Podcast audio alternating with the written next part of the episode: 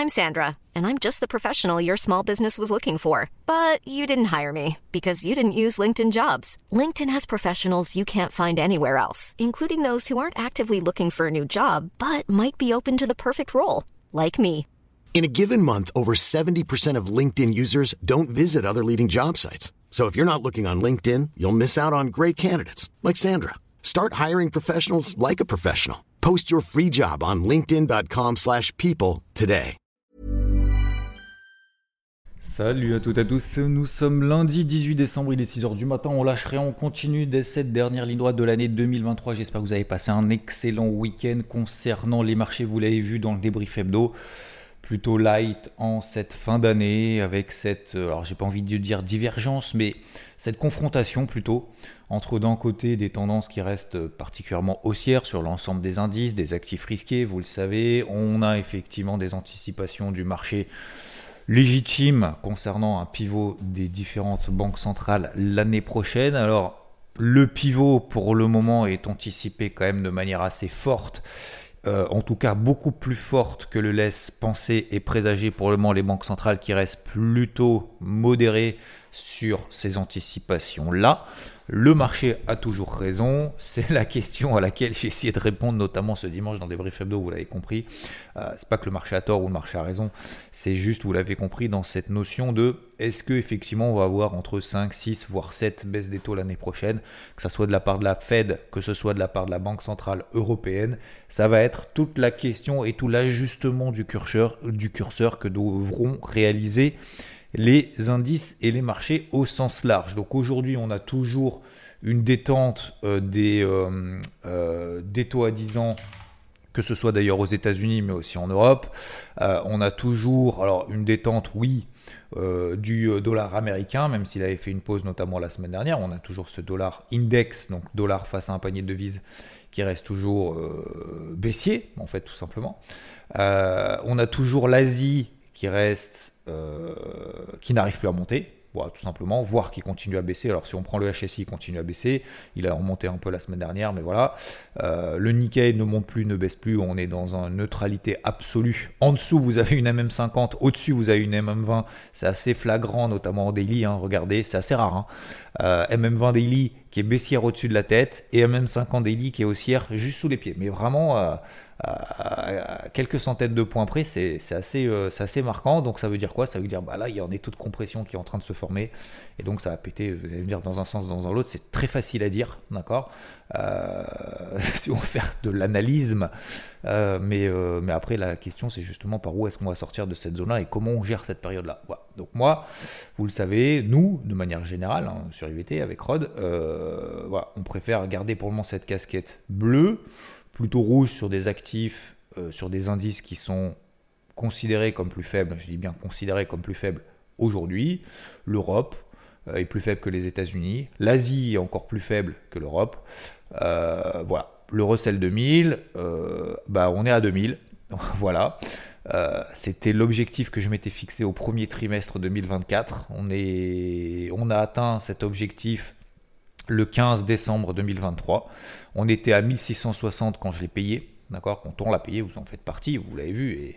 Et, Seb en faisait partie, vous l'avez vu. Alors, je fais une parenthèse, l'interview de ce samedi, moi, je trouvais ça, je trouvais ça exceptionnel et j'ai reçu, euh, reçu aussi beaucoup de, retours très positifs, justement, concernant cette, cette façon de voir les choses.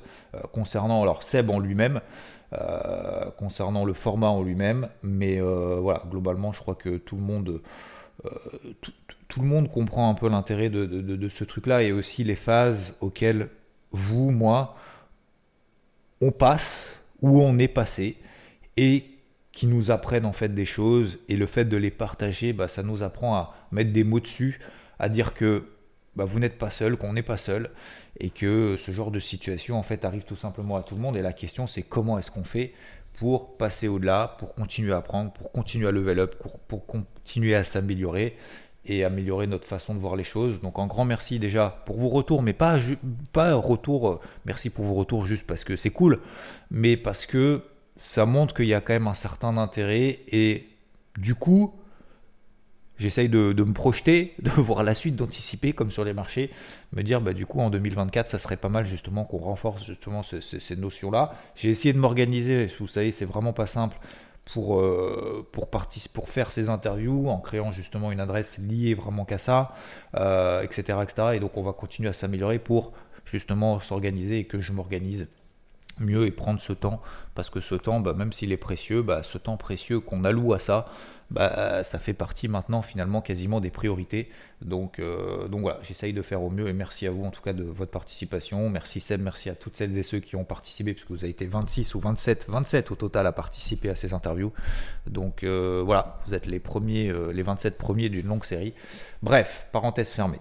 Euh, donc regardez, réécoutez, enfin écoutez plutôt l'interview de ce samedi, je pense que c'est assez intéressant, euh, en tout cas au vu des retours que j'ai reçus, donc euh, je pense que vous ne serez pas déçus si vous ne l'avez pas encore écouté. Si vous l'avez écouté, ben, merci à vous. Alors, on continue donc sur les marchés, donc plutôt light, toujours une petite exposition maîtrisée à la vente, sur le CAC avec moi, sur le DAX avec Rod.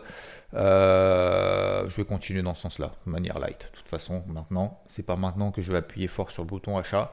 On est sur des zones clés. Ces zones clés pour le moment ne provoquent pas des réactions négatives. Si vous voulez payer, payez, c'est très bien. On est toujours dans des tendances haussières. Euh, vous avez tout à fait raison, ça fait trois semaines que je vous le dis. Moi j'arrête, j'arrête, j'ai arrêté. J'ai arrêté autour des 4590 sur le SP500. Alors effectivement, aujourd'hui sur le SP500, c'est là où j'avais arrêté de chercher des achats. Vous vous souvenez, j'ai sorti mes dernières positions acheteuses alors qu'on avait commencé à les travailler tout en bas et on a renforcé à plusieurs reprises pendant toute la montée. Donc on a pris quand même allez, pas tout, mais en grande partie les 10% de hausse depuis les plus bas, par exemple sur le SP500, et aujourd'hui, bah, il prend 2,5 euh, de plus que, euh, que, les, 10% qu'on a pris pendant toute la montée. Donc ça veut dire quoi? Ça veut dire qu'aujourd'hui, effectivement, bah, je ne vais pas appuyer fort à la vente sur les indices les plus forts. Ça veut dire que je ne m'expose pas à la vente comme un barjot en disant ça a trop monté donc ça a baissé, etc., etc. J'attends que le marché me donne raison. Le marché me donnera raison sous les polarités. Ces polarités pour le moment ne sont absolument pas enfoncées. Alors j'allais dire nulle part, c'est faux. Euh, les seules polarités qui ont été enfoncées, c'est par exemple sur le Nikkei. Euh, aujourd'hui, ça va être un peu compliqué de mettre une polarité parce qu'il est en train de faire vraiment des grosses oscillations. Donc j'ai envie de dire, la polarité par exemple sur le Nikkei, c'est pas vraiment une polarité en fait. Je pense que c'est un peu difficile aujourd'hui.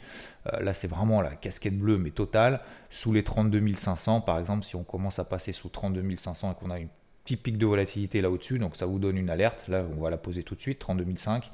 Euh, si on commence à passer là en dessous, s'installer là en dessous, bah, probablement j'accompagnerai en intraday, pas forcément en swing, mais sur, ou peut-être en intra-swing, mais à la vente, euh, le Nikkei sous les 32 500. Voilà. Pour le moment, je vais le laisser un petit peu respirer. Bon, les indices US, euh, c'est simple, il hein, faut remonter les polarités. Vous montez au plus haut de jeudi, de vendredi. Vous voyez, entre mercredi, jeudi, vendredi, vous prenez les plus bas et ça vous donne des, niveaux, des lignes de polarité. Tant qu'on est là au-dessus, pour le moment, ça sert à rien de, vendre ou quoi que ce soit. On est toujours dans des polarités positives. Si vous voulez continuer à acheter, vous faites bien tant qu'on est au-dessus de ces zones-là, c'est parfait. Euh, le CAC et le DAX, moi j'ai une exposition à la vente par exemple sur le CAC, voilà à 535. On a fini à 598. Euh, jeudi, on était à 550, donc je perds des 15 points. Euh, voilà. Est-ce que je paye là? Est-ce qu'on peut aller à 7008 Oui et j'ai un tiers de, mon exposition totale que je veux allouer au CAC 40, j'ai que un tiers euh, investi aujourd'hui. Donc ça veut dire quoi? Ça veut dire que bah, aujourd'hui je peux renforcer effectivement deux positions par rapport à celles que j'ai. Donc même si on va à 7008, et eh ben effectivement ce sera peut-être le haut d'un porte-voix. Euh, et donc à ce moment-là je verrai euh, éventuellement pour renforcer la position. Mais encore une fois je ne suis pas dans la prédiction que le marché va mal, je ne suis pas dans la prédiction que ça va forcément baisser, je ne suis pas dans la prédiction que voilà c'est juste en termes de timing d'intervention par rapport à des zones clés euh, sur lesquelles on avait travaillé cet été et d'anticipation peut-être un peu ambitieuse, notamment du marché de ces baisses des taux à l'avenir, quand bien même aujourd'hui il n'y a absolument rien qui plaide en faveur d'exposition pour moment de position vendeuse. C'est tout. C'est juste d'être à l'aise avec euh, ce qu'on fait, avec ce qu'on a fait cette année 2023. On a payé en bas, on a vendu en haut. En gros, c'était la grosse thématique de 2023. Quoi. C'était de vendre en haut et de payer en bas. Donc pourquoi je dis ça? Je dis ça parce que en fait, on est dans des gros ranges. Vous regardez 2023, on a fait des méga ranges. Euh, au mois de mars, on était tout en bas. Au mois d'avril, on était tout en haut. Tout l'été, entre mai, juin, juillet, août, même début septembre, hein, jusqu'au 15, 20, fin septembre, euh, on était dans des ranges. Hein. pendant mai, juin, juillet, août, septembre. C'était long, hein. C'était long. Bah, on a vendu que en haut, tac, tac, tac, et on a pris à chaque fois des bénéfices, la de base du range. On est revenu en de base du, range. Et bah derrière, on a payé et on a travaillé à la vente, à l'achat, pardon, pendant toute la montée. Pourquoi? Bah Parce qu'on a eu des améliorations justement de ces, de ces chiffres d'inflation et donc des améliorations d'anticipation des politiques des banques centrales. Il y a un mois et demi, on était au trou sur les marchés parce que bah, on voyait pas le bout du tunnel en fait. Hein. Euh, les taux étaient super hauts, euh, l'inflation baissait pas, euh, et on se disait, les banques centrales vont pas pouvoir baisser les taux avant, avant un an, donc avant septembre 2024, on va pas pouvoir. Donc, donc du coup, on reste tout en bas. Et donc, qu'est-ce qui se passe? Et eh ben, et eh ben effectivement, derrière, on a eu des meilleurs chiffres d'inflation. Et si on a eu des meilleurs chiffres d'inflation, qu'est-ce qui va se passer? Et eh ben, et ben, ça veut dire qu'on a des projections qui sont un petit peu différentes concernant, euh, concernant ces anticipations d'inflation, concernant ces banques centrales, etc. Donc c'est pour ça que le marché aujourd'hui ne réagit pas en fait finalement de la même manière que cet été sur les mêmes zones sur lesquelles finalement il a rallié parce que les conditions sont un peu différentes et aujourd'hui on a effectivement des taux d'intérêt à 10 ans qui se détendent, etc. Alors est-ce qu'on va y arriver, est-ce qu'on va pas y arriver? À ces fameux pivots Est-ce qu'on va y arriver à cet objectif d'inflation de 2% Est-ce qu'on va arriver à ne pas défoncer l'économie avec des taux aujourd'hui, parce que le marché se projette d'une baisse des taux, mais les taux sont toujours euh, au taquet, hein. on est toujours au plus haut. Hein. Donc 5,5% euh, de la Fed, est-ce que le marché va pas dérouiller un petit peu ces prochains mois avec justement ce, resserrement de conditions de crédit, parce qu'il y a la réalité de la situation aussi sur le terrain. Donc ça, ça va être la grande question en fait de 2024, c'est la, la, la, je sais ouais, peut-être la décorrélation vraiment entre les marchés et aujourd'hui, et aujourd'hui en fait, l'état actuel aujourd'hui des marchés, des, des, l'économie réelle. Alors l'économie réelle pour le moment ne souffre pas tant que ça, en tout cas aux États-Unis. En Europe c'est un peu plus compliqué, mais aux États-Unis pour le moment c'est solide euh, comme du rock. Hein. Et même, euh, et même euh, Jérôme Poel l'a dit, hein. je suis assez étonné que pour le moment l'économie américaine ne bronche pas d'un rein, alors que, alors que j'ai mis les taux, je suis passé de 0 à 5,5 a l'impression que tout le monde s'en fout. Donc bah, tant mieux, hein, tant mieux, tant mieux, bien évidemment. Il est content, il est content, tu m'étonnes. tu m'étonnes. Je pense que c'est la plus grosse, je veux pas dire la plus facile, ça n'a pas forcément été facile, hein, parce que c'est toujours facile après coup, mais ça a été la meilleure sortie qui, qui, qui, qui, aurait pu... Euh, il n'aurait pas pu faire mieux en termes de sortie. Enfin, en termes de sortie, je parle en termes de gestion justement de cette, euh, cette crise d'inflation. voilà. Voilà pour aujourd'hui, messieurs, dames. Donc, je reste assez light euh, en cette fin d'année. Euh, concernant les taux d'intérêt, euh, les taux d'intérêt, toujours à fond sur les taux d'intérêt. Concernant les cryptos, rien à voir. voilà, on se calme un petit peu, on essaye d'être un petit peu plus, comment dire, spécifique en fait dans les, dans les nouvelles prises de décision, dans les nouvelles initiatives. Moi, je vous l'ai dit, hein, moi, je suis pas, je suis pas super emballé aujourd'hui de payer de l'Ether. Je suis pas super emballé de payer aujourd'hui du Bitcoin. Alors, la semaine dernière, je vous ai dit, hein, si vous voulez payer, il y a retour MM20, c'est là qu'il faut payer. Bah là, on est un petit peu en dessous de la MM20. Je vous ai dit, en plus, juste après, le, deux jours après, derrière, euh, le Bitcoin a repris, alors pas grand chose, hein, mais c'est toujours pareil, euh, il a pris 6% quand même, c'est pas mal. Bah voilà, c'est là qu'il faut prendre des ménefs. Voilà, c'est là où tout le monde va repayer en disant je suis sorti tout normal, je me suis fait liquider. Hop, bah on a repris plus 6. Bah là on est à nouveau au même point où il fallait payer en fait euh, juste avant le plus 6%. Donc, est-ce qu'il faut repayer là? Franchement, moi, je le fais pas. Pareil sur les terres. Je vous ai dit à 2100, à partir de 2100, 2020, je commençais à 2000. 2020, je commençais justement à sortir la moitié de mon autre position. Et je vous ai dit, à partir de 2100, moi, je paye pas. Alors, on a fait 2100, 2004. On va se dire, putain, il a loupé le train, nanana. Bah, vous voyez, on a fait 2100, 2004. 2004, on est quasiment, alors peut-être pas 2100, mais sous 2200. Donc, ça veut dire que je suis pas forcément mécontent on va probablement se calmer un petit peu. À un moment donné, euh, je pense que ça va se calmer un petit peu, notamment sur les grosses. Alors, ça n'empêche pas de payer de manière spécifique quelques cryptos, toujours pareil, hein, les fortes, les storage, alors ça, je vous en ai parlé quand même longtemps. Euh, les ING qui a, tout explosé. On a eu Coty aussi la semaine dernière qui a un peu tout explosé. Euh, Joe, vous avez vu que maintenant ça a un petit peu plus de mal. donc voilà, je, pense qu'il faut, il faut savoir raison garder. Je pense qu'il faut savoir aussi euh, lever le pied.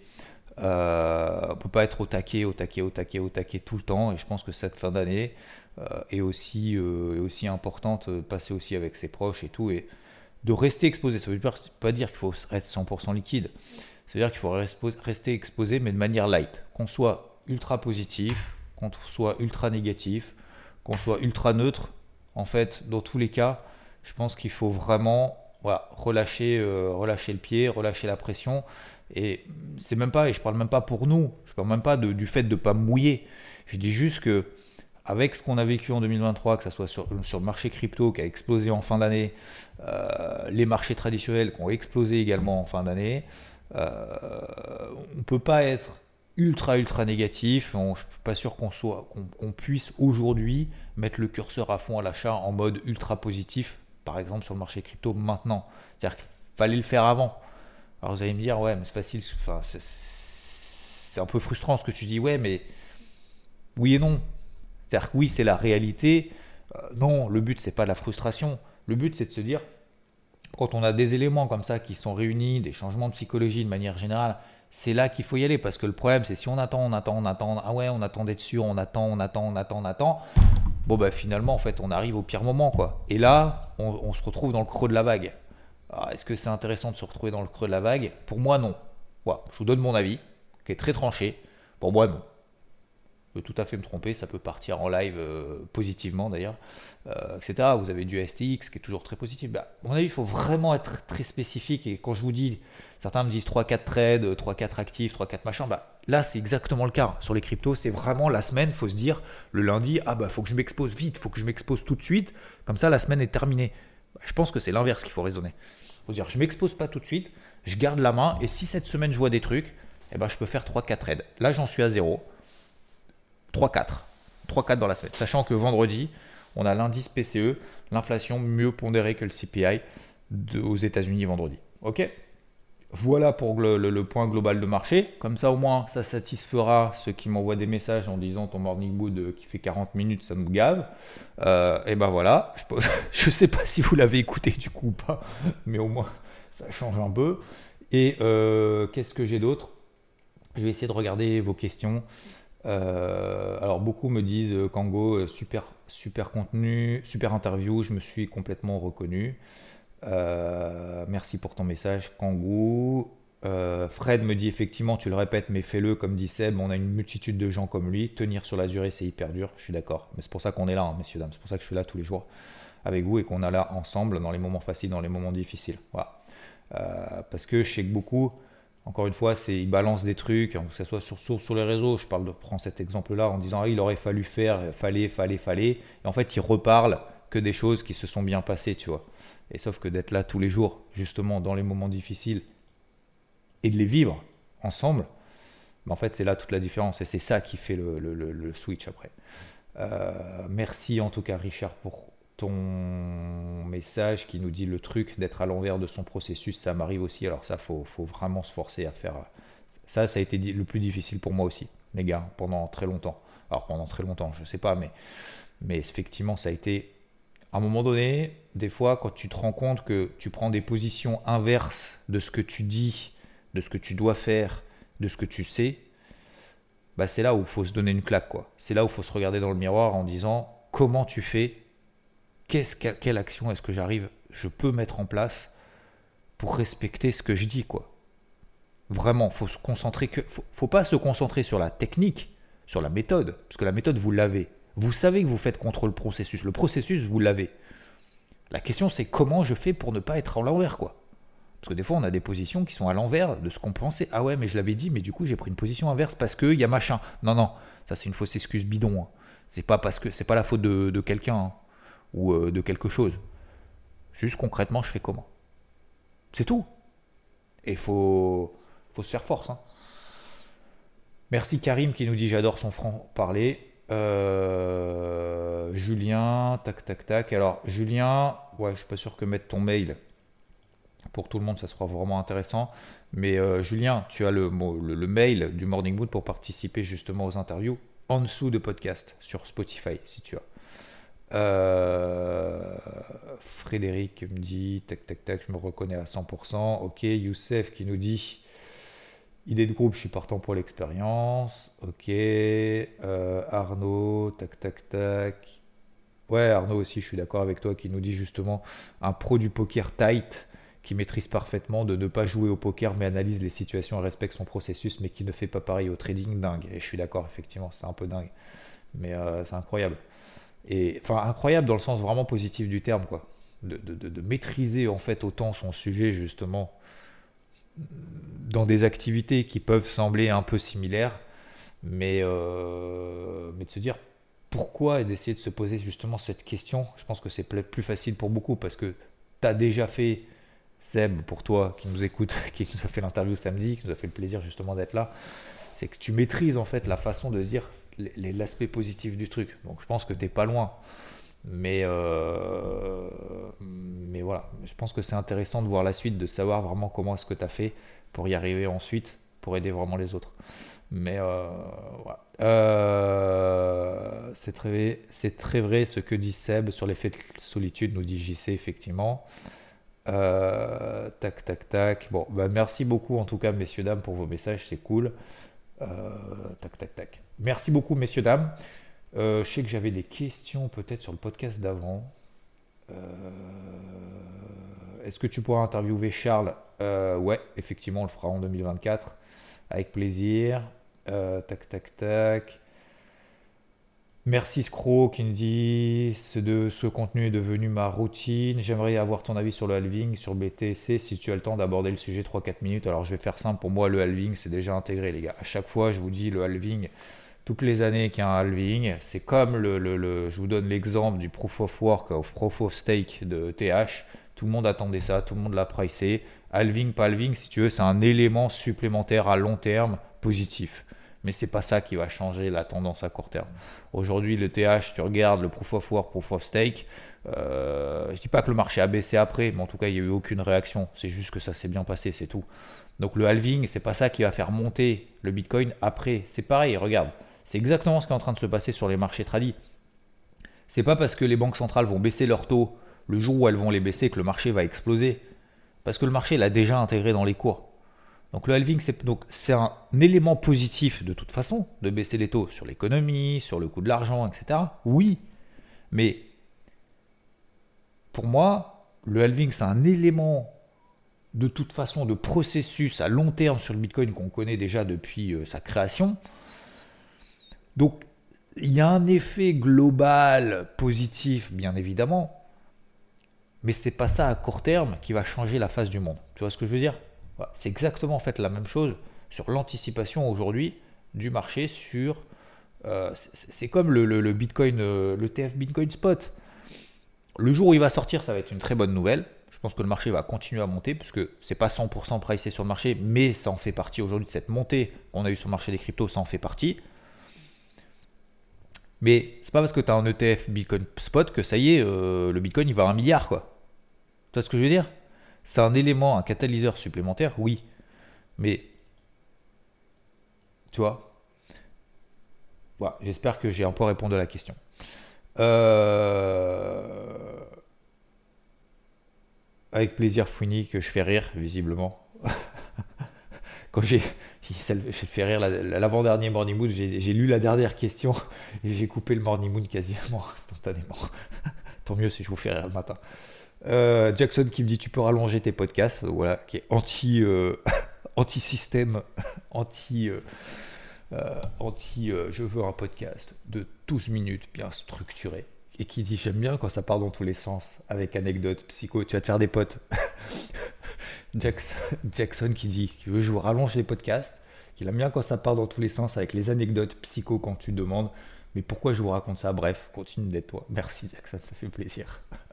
Heureusement que tu es là. Merci Gilles euh, pour ton message également. Je vous souhaite une très belle journée, une très belle semaine et euh, je vous dis à plus. Ciao, ciao.